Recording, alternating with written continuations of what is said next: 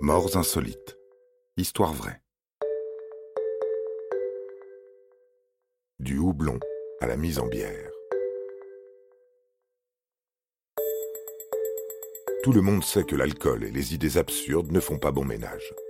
Mais lorsqu'on s'y met à plusieurs, le niveau de bêtise peut s'avérer exponentiel.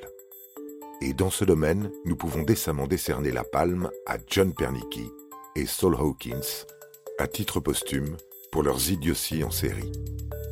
Vous allez voir à quel point les événements ne se déroulent pas comme prévu lorsque les idées absurdes s'enchaînent.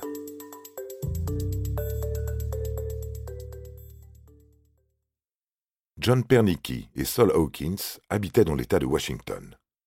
Après une vingtaine de bières consommées à deux, les amis décidèrent d'assister à un concert de Metallica qui avait déjà commencé à l'amphithéâtre George Washington. Pourquoi pas? Mais évidemment, lorsqu'on n'a pas de billets, tout est moins simple.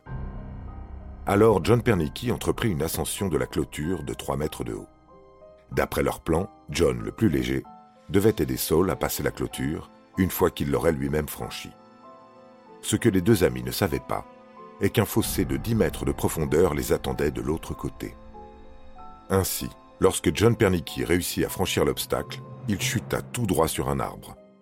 Fort heureusement, sa descente fut brusquement stoppée par une branche qui le retenait par son short.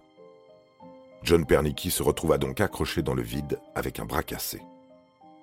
L'histoire aurait pu s'arrêter là, si John Pernicki avait gardé un peu de lucidité et que Saul Hawkins avait appelé les secours.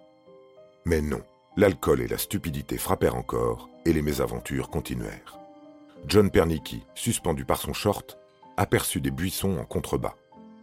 Eureka Les feuillus pourront facilement amortir sa chute, bien évidemment. Il sortit donc son couteau de sa poche et découpa son short pour se libérer de l'arbre. En quelques secondes, John Pernicki tomba donc lourdement, plusieurs mètres plus bas, sur les buissons de houx aux feuilles acérées et aux branches dures. Son corps entier fut lacéré de griffures de feuilles et une grosse branche s'enfonça dans son rectum.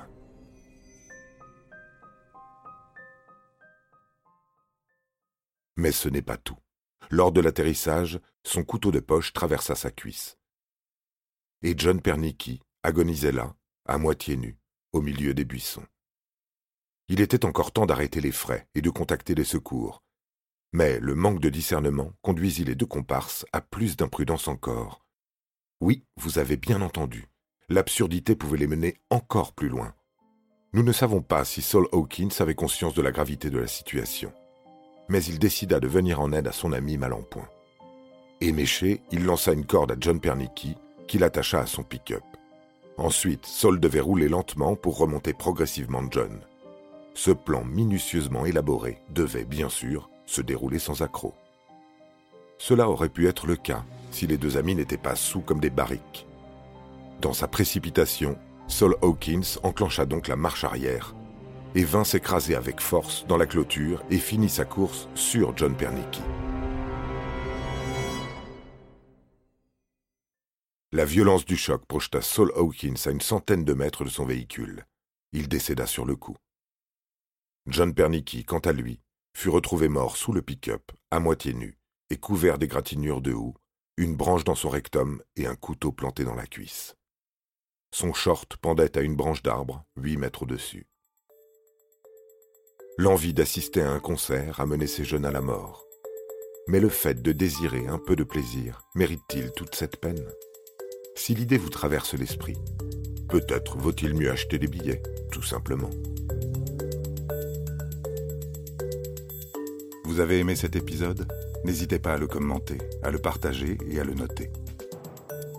À bientôt pour de nouvelles histoires.